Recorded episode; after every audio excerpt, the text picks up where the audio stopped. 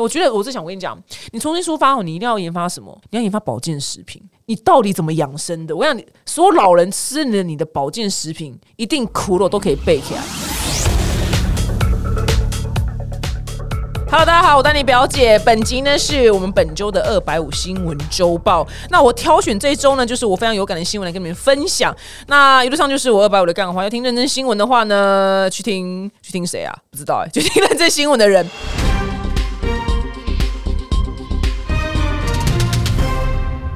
好，首先第一则新闻呢，其实它不是新闻，它是一个案件。那你知道我非常就着迷于任何刑事案件，我很喜欢从里面发掘出人生就是一些道理。那这个案件。是在台湾，是在一九九二年的时候的四月。那我应该用威尔的姿态，威尔的姿态讲这个故事才对吧？就是在一九九二年的四月二十八号呢，就在台北市的民生东路三段的麦当劳。那那一天呢，就是经传就是有人在这里面放置炸弹。那其实这整个长话短说啊，因为毕竟我不是威尔，就是那时候有个警察是叫杨继章。那这位警察呢，就是在拆除炸弹过程当中，他不幸就是引爆炸弹，然后那个双手就。当场被炸烂了，所以他差不多就当场就是身亡这样子。那这在当时是一个非常大的案件，因为台湾那城是治安非常非常非常好的一个地方，很少会有人放炸弹。但这个在欧美可能就可能每两周可能就会可能有一次吧，这样。但是台湾真的是很厉害，就是治安非常好。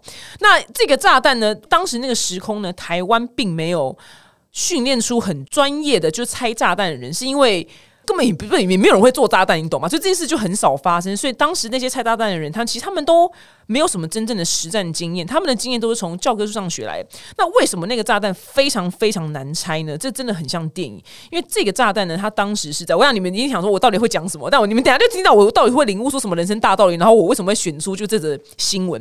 那个炸弹就是它是水银。我想如果你看过《绝地任务》，反正总而言之，那个水银就是它只要一晃动。因为水银是流动的嘛，所以那一晃动，那个炸弹就会爆炸。所以你要怎么样拆炸弹的时候不晃动到？这个水银基本上是非常非常困难的事情。那这个专业名词叫水银抗动装置炸弹。那我说哇靠，台湾居然有发生出过这种事情。好，那总而言之是当时有很多间麦当劳被放这个炸弹。那最后呢，警方呢是透过就是它有一个恐吓信，那上面有两个指纹。然后呢，就是警察呢就是先比对，就是就前科犯的那个指纹的档案，他没有找到就是符合这个指纹的。的人，但是因为当时我们的那个当兵的男生要建立就指纹的资料，但是这个现在没有在建立，这但是我觉得这件事很重要，他总有一天真的会不幸会用到。对，我觉得应该要恢复建立指纹，不心虚就建立一下嘛，对不对？大家建立就建立起来，建起来。那他就是从几十万笔资料当中呢，哎，你看当时电脑那么不普及，他能找到这个人，我真的觉得是佩服。哎，一九九二年，他找到当时二十九岁，然后他是一个没有前科的男子，这个人叫陈希杰，他跟这个指纹就是高度匹配。那因为他们现在也没人可以找嘛，所以就想说，靠，那不管了，就就查一下，因为因为当时的技术他没有办法完全匹配。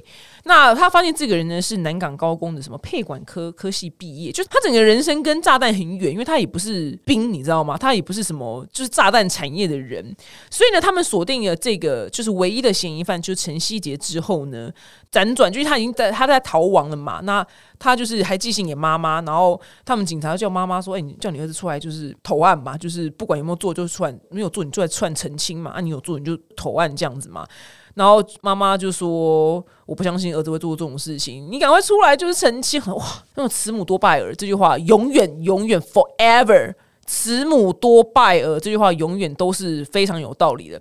好，那总而言之呢，就是警察呢就逮到了这个陈希杰跟他的一个共犯，一个是姓潘的人。因为呢，就是陈希杰他在落网之后呢，他就说：“哦，我就是策划这个所有的炸弹案。”那原因是因为我要跟我二十七岁的菲律宾女友结婚，但是因为我工作就是不顺嘛，老子没钱，所以我才要想办法就勒索麦当劳。那这理由是非常的荒唐。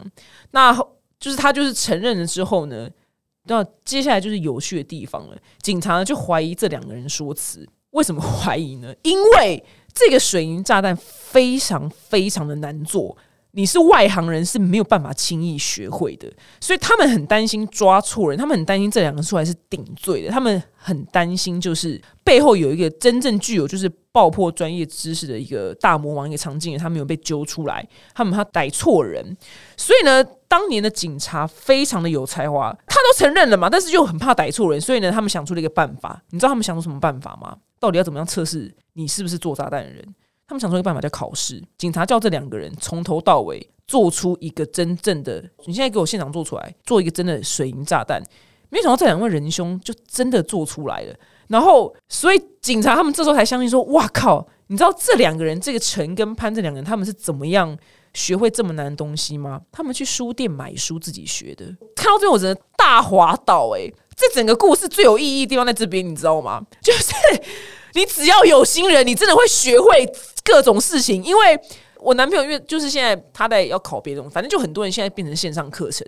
那很多人觉得在学线上课程的时候，可能会学的没有那么到地，没有那么到位，是因为教授没有办法，因为有时候单方向的学线上课程。没有教授就真正在教你，或老师在现场直接教你，那很多人会觉得学习效果很差。我告诉你，这都是屁理由。你看这两个家伙没有上什么线上课程，直接去书局，哎，书局有卖制造炸弹的书，这书能卖吗？反正他们两个就真的就是去买了本书，然后回来就把这个炸弹做出来。而且这炸弹真的是非常难做，他们两个也没有理工背景，所以我觉得大家就是这个故事给我一个很大的启发，就是你不要说哦，我不会，我不会。你真的想要做，他真的很想要去勒索麦当劳，虽然是完全错误的事情。所以他就真的靠自己，完全没有任何理工背景，就做出了水银炸弹。我想这人才，你知道吗？他走对路的话，他很适合去什么，就是美国中情局什么防爆小组，然后任职，你知道吗？就是武器专家或者研发什么什么，就是飞弹，然后他就完全用错地方。所以我要跟大家讲，就是你们学东西，好不好？学东西嘛，一本书随便怎么样学，你只要真爱你自学，都有可能会成功。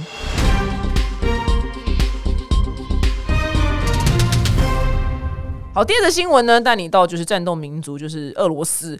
俄罗斯最近最大新闻就是俄罗斯总统普京就是不停的就是要靠腰，就是要入侵就是乌克兰。那这个不讲不讲，我不讲这件事情，是讲的是最近是白俄罗斯。然后是不是有人跟我一样，永远不懂什么是俄罗斯，什么是白俄罗斯？哎，两个地方不一样，就跟摩洛哥跟摩纳哥也不一样哦。然后白俄罗斯这个地方的领袖呢？他在西方世界非常的不受欢迎啊，因为他也是独裁那一派的人。那这个白俄罗斯的总统呢，叫卢卡申科。那总言之，卢卡申科就是就找就普京，就是要寻求协助，你知道，就想过同温层，想说 你跟我一样，我们都是共产的，共产的，我要跟你同温，我要跟你同温，因为因为普京跟。川普讲话讲了两次，就是都讲的就是不欢而散嘛，所以他们俩现在都是被西方世界就讨厌，所以他就找那个普京呢，就是同温层取暖这样子。那后来呢，他就找那个普京就取暖完之后，就两个就开那种你知道，就是那种两个总统就一人坐一边，然后那种握握手啊那种会。结果呢，你知道北方国家果然就是不太一样，就普京呢跟这个卢卡申科呢，他们两个就是开完这个很硬的会之后呢，他们两个会后呢就相约就是打了就冰上曲棍球，对，非常的。大急转弯，对他们两个急转弯程度比我叶佩急转弯程度还要大。他们两个老兄呢，就打冰上曲棍球，所以他们两个总统呢，他们是同一队。然后呢，跟就是另外一队一个队伍呢，就比赛。另外一个队伍有谁呢？就是他们也没讲，反正就是一些路人们。然后这一队呢，就是总统队。然后最后呢，总统队就是以十八比七就是大胜对手。我想说，到底谁敢赢总统？我想说，这两个总统，这对面那一队。我真的，他们真的是为五斗米折三百六十度的腰。到底谁敢赢总统？哎，拜托，之前世足办在俄罗斯的时候，因为俄罗斯人的足球非常之烂，就这战斗民族他们可能就不太踢足球吧。所以呢，就网络上那个迷因之徒呢，就是因为俄罗斯队就一路居然他们原本应该要在第一轮就被淘汰掉的这么的烂吧，但他们一路却打到。我忘记是十六强了还是怎么样，就是原本应该三十二强的时候就应该被 out 的，然后他们全俄罗斯人那非常的兴奋，什么之类，那就出了很多名图，就是进了十六强之后呢，俄罗斯总统就普京呢，他就是打了一个电话，然后就是在电话上说可以放了他们的家人了，就是 你们你们这些人，你们这些足球队员，你们没有踢到十六强，我就把你们家人全部都。毙了，对，我想说这个名图我看上去就很好笑。我想说，天哪，这些人，这个总统队真的谁敢赢总统？我想说，哇靠！因为我原本就觉得，有时候真的是为了工作，也就是也是要那五斗米折腰什么的，或者社畜都觉得五斗米折腰。像这些人也是，我这是一个全世界通用的现象，好吗？不要觉得你自己很苦。跟那总统队打曲棍球的对面那一队也是很苦，那球都故意射很歪，你知道吗？射很歪，那搞不好可能赢两分的时候。然后队员说：“干，你干嘛赢啊？你妈干嘛进球啊？你烦不烦啊？干！然后可能有人进球，就反而被就是队员就是切这样。总统那一队人，我在幻想啊，总统那队人可能就是其他队员，可能就是花瓶，你知道吗？就尽量让普京跟卢卡申科他们两个就是拿到很多球。对我真的，他们可能巴不得就把球，你知道那个 gate 那个那个叫什么球框，就移到球会进来的地方，我的妈！看完这新闻，想说天哪，社畜到处有。OK，俄罗斯人也是社畜。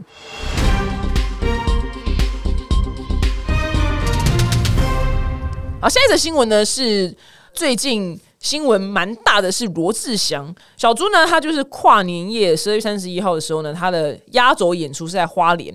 那这个亚洲舞王呢，因为他在，就大家知道嘛，二零二零年就是被庄庆就是毁灭性分手嘛，所以他就。被封杀，然后事业呢就是跌到比大峡谷还要低，可能跌到地狱这样子。那他选择呢就回到他的家乡，就参加跨年演唱会。那很多网友一开始不看好，但是在他表演完之后呢，因为他三十分钟就是完全就没有停，然后就是不停的在唱跳。我想我也有看他那一段，我觉得最神奇的地方是。他很多歌我真的就还真是没听过呢，我只听过就是 最经典的什么 I wanna know，就然后就这种最经典的，我觉得很多歌都哎怎么都都没听过，但是你就看着看着就是也就看下去了。然后所以呢，很多网友在 PT 发文说，就是鞠躬的诚意真的是给二零二二年跨年最强艺人。但是很多反面的意见就觉得他是一个私生活这么糟糕的人，就是到底为什么还在接纳他回到舞台上面？那我这我刚我我当时真的完全不认识，我也不知道帮他讲话，只是必须先客观说，他他今年四十二岁，他四十二岁，然后他过去五年呢，他赚了三十亿台币左右。他老兄就是三十亿，我跟你讲，他买他买兆丰金就好，他三十亿放兆丰金，三十亿兆丰金，然后五趴嘛，股息嘛，五趴的股息，他老兄三十亿乘五趴，来大大家自己算一下，我不知道多少，他真的靠这三十亿，他真的就可以过完他这辈子养他的家人了。但是，所以我必须客观来说，这些人是真的很热爱舞台，跟很热爱把自己表演带给观众，这样。那他当然私生活是。糟到不行啊！那后来，因为他后来没办法嘛，他就改行当 YouTuber，然后他两周的广告收益就只有台币两万块，所以他的收入就惨跌。但是也，我觉得他也不 care，真的。他不 care，他那个三十亿，我看他他放造风金，他随便买零零五六，他都够他活这辈子，所以他是真的很喜欢，他很认真哦，我必须说他很认真。但是我自己的言论很可能会被，就是说就被也可能会有一半人骂。我想说，到底是为什么要来护航？我没有护航他，他就是做错了，对他真的是做错。但是必须就夸奖他，就是养生能力很好。他老兄四十二岁了，还可以这样子，就是真的是很能干。对，小朱真的很能干。然后呢，你看。台上三十分钟还跳舞挺就我觉得我是想，跟你讲，你重新出发哦，你一定要研发什么？你要研发保健食品，你到底怎么养生的？我想你所有老人吃了你的保健食品，一定苦了都可以背起来。四十二岁这么能干，然后还可以跳三十分钟，然后没有停，我觉得太厉害。所以他就是下一步就是会去美国，就是商演。只是我也不知道谁请他，只是我没看到他这样子三十分钟这样跳。你一定要出保健食品，我一定会买，好不好？一定会买。我觉得我爸妈健康靠你了。所以从小猪的这个新闻可以借鉴，就是。王力宏先生 对，还跟他喊话。王力宏，我觉得你从现在对，现在一月，我觉得你现在就是可以练，就是二零二三年的跨年了，这就是你最佳付出方式。这就一句话，王力宏，你可以现在开始练你明年的跨年。你只要表演的很好，似乎大家好像就会消气了。这样，我没有生气或不生气这些事情，我 I I don't care。那客观来说，王力宏，你就是现在开始。就练跨年，而且我讲你要唱跳不停歇三十分钟，你前人三十分钟嘛，我们要赢他，我们就三十一分钟，好不好？到时候新闻就出来，王力宏什么非常有诚意，三十一分钟无停歇的表演，然后下面 PPT 就想说哇，给过什么龙传人什么哇，二零二三年最强啊，王力宏就这样，希望你可以听到，这就是你最佳付出方式啊，你不用再想一些其他的，就是这是你唯一的付出方式。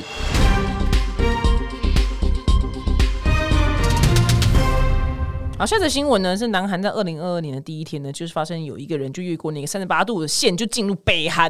那这个男子他也是老兄真的是有过幽默。这老兄呢是一年多前呢，就是从北韩就来到南韩，他是脱北者，对，就脱北者，大家知道嘛？那一年多之后，他老兄适应不良，我要回北韩了。然后呢，这个老兄最幽默的地方是因为我是没有去过，但是南北韩的那个区域是一个，其实是虽然。三十八度线，它是一条线，但其实它不是一条线，它是一个区域。然后它那个区域就南北韩中间有一个是三公尺左右的高墙。那这个男子呢，就是他好像是什么体操选手，他就是啊啦，哎，我要过喽，就从北韩就哎翻墙，就这样翻墙就翻到南韩。然后他在那个管制区里面呢，就是晃了三个小时，居然南韩的军方都没有发现，所以他就进入了。南韩，然后现在就老子不爽，又从南韩回北韩，然后他在里面又晃很久，都都没有军方发现。我想说，哇靠！这老兄真的是去南韩跟去北韩，好像在去中孝东路上的第一间 seven 跟第二间 seven，你知道吗？就是从 A 到 B，就是他在他在走 seven，他走的超容易的。南韩军方也很荒唐，因为如果啦，如果北韩真的要打南韩，他现在就可以打了，你知道吗？因为诶，你们就是蛮松的嘛啊，就是我们这边这个人就是诶，真的是去南韩跟去北韩，就是以那个去 seven 的姿态那边那样左右来回走这样子。那我个人是比较好奇，是他他这样回北韩，北韩人不会枪毙他吗？我想说。老兄，你你你有深思熟虑吗？”我想说，因为之前就有一个，之前就有新闻是真的新闻啊，就美国有一个有旅行团去北韩玩。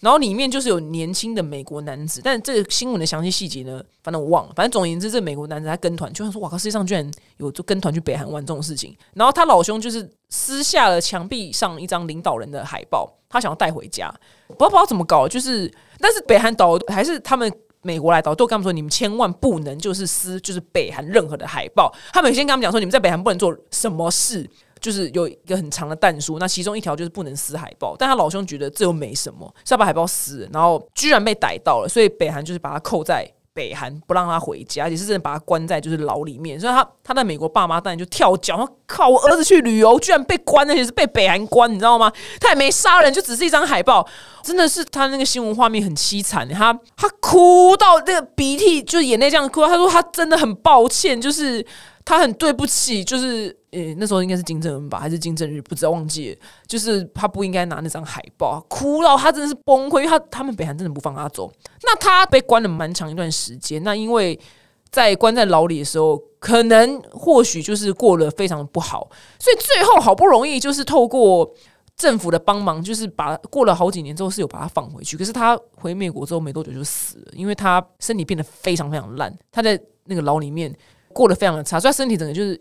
撩起 k 撩撩，你知道吗？所以我说拖张海报都会被折磨到，就是最后自己死掉。我想说，你脱北者，你回北韩对吗？我说大哥，你大哥，你有想清楚吗？问担心这位大这个大哥是人才，你知道吗？这个翻越三公尺的高墙，跟走 seven 是一样的。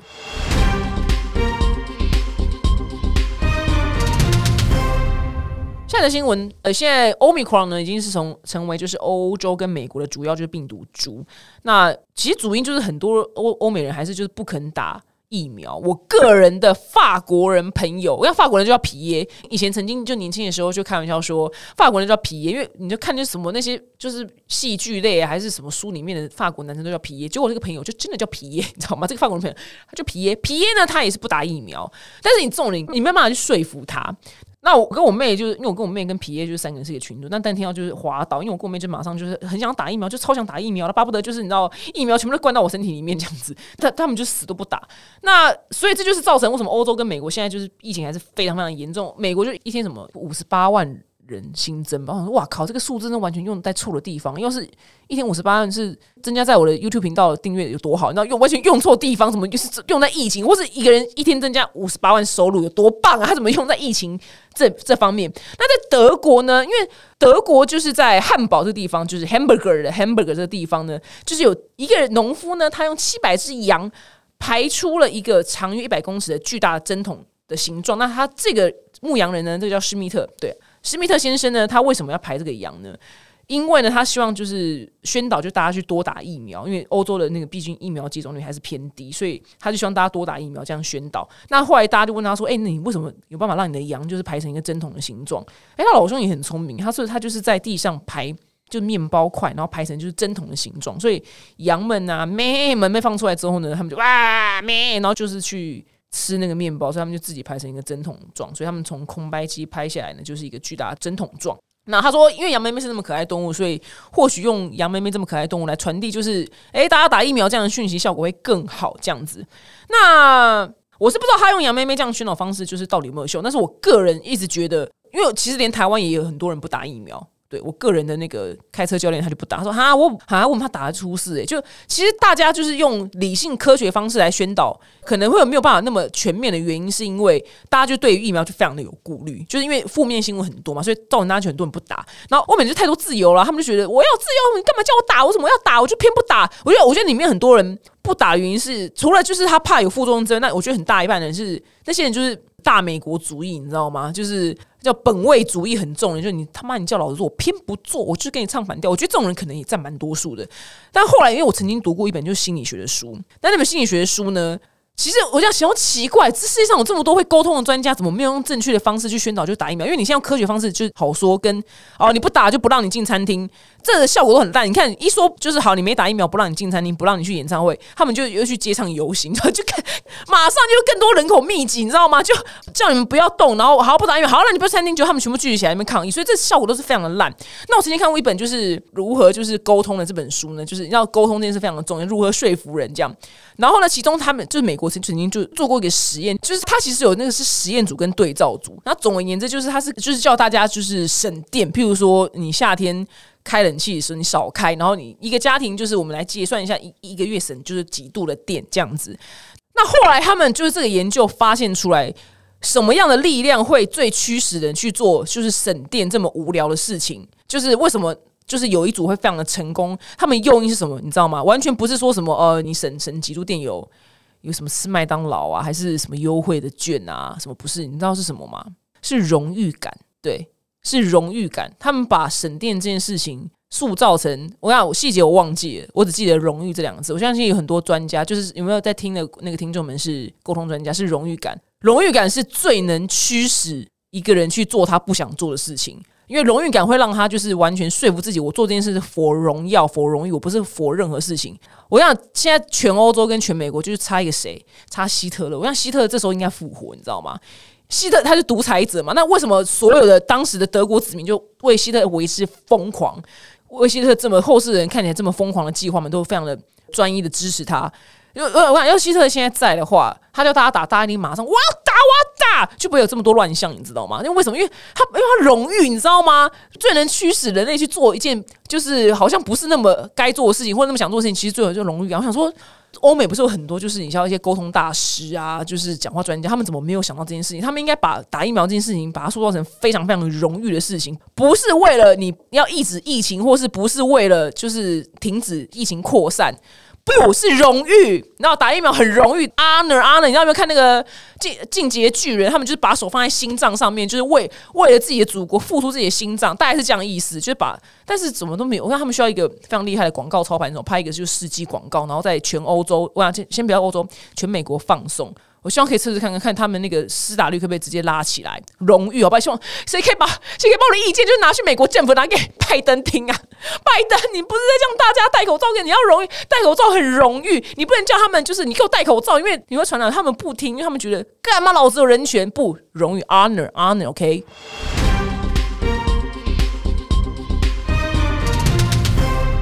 好，最后的新闻呢是日本，日本呢，我相信大家。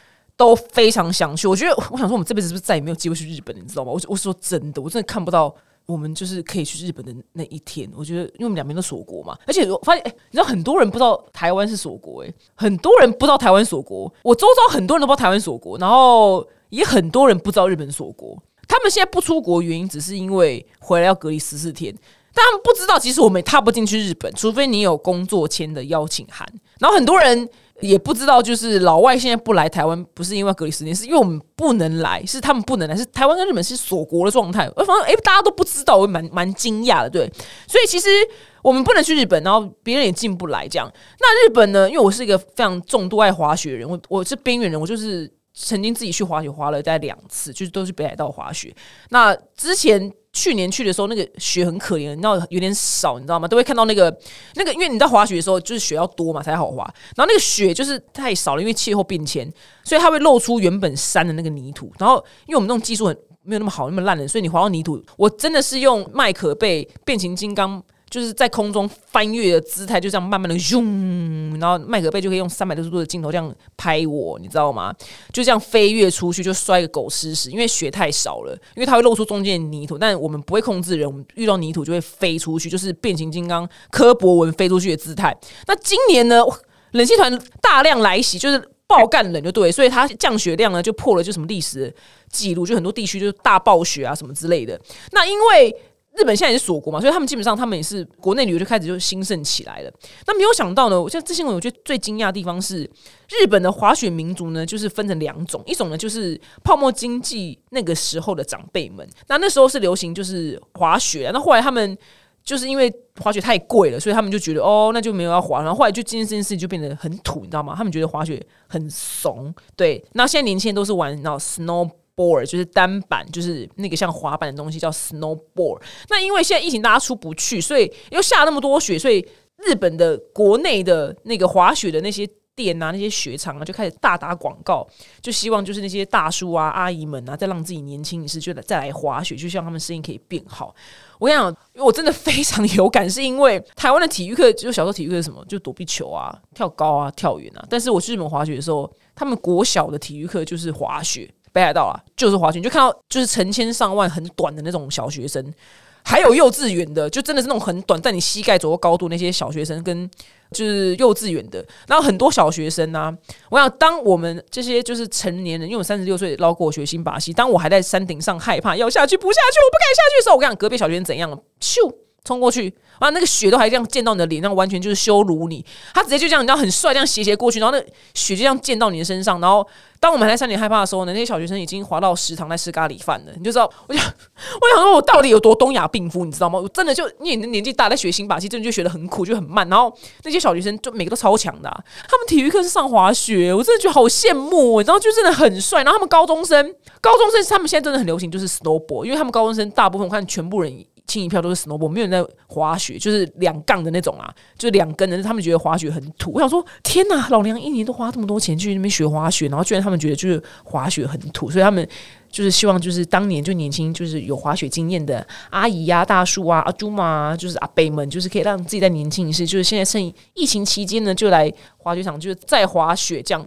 我哦，我真的觉得日本人很幸福诶，因为我们。卡在台湾人，因为我们参我参加那个滑雪社团嘛，然后里面每个人都在那边东。我就告诉你一个冷知识，就因为我们不能出去嘛，所以台湾唯一唯一就是有室内雪场的地方是在新竹的小叮当科学园区，然后里面有一个非常非常破的，就是非常矮的一个坡啦，就是一个坡。然后因为通常你在滑雪的时候呢，就是会坐缆车上去山顶嘛，因为你不能用爬的嘛，因为累死嘛。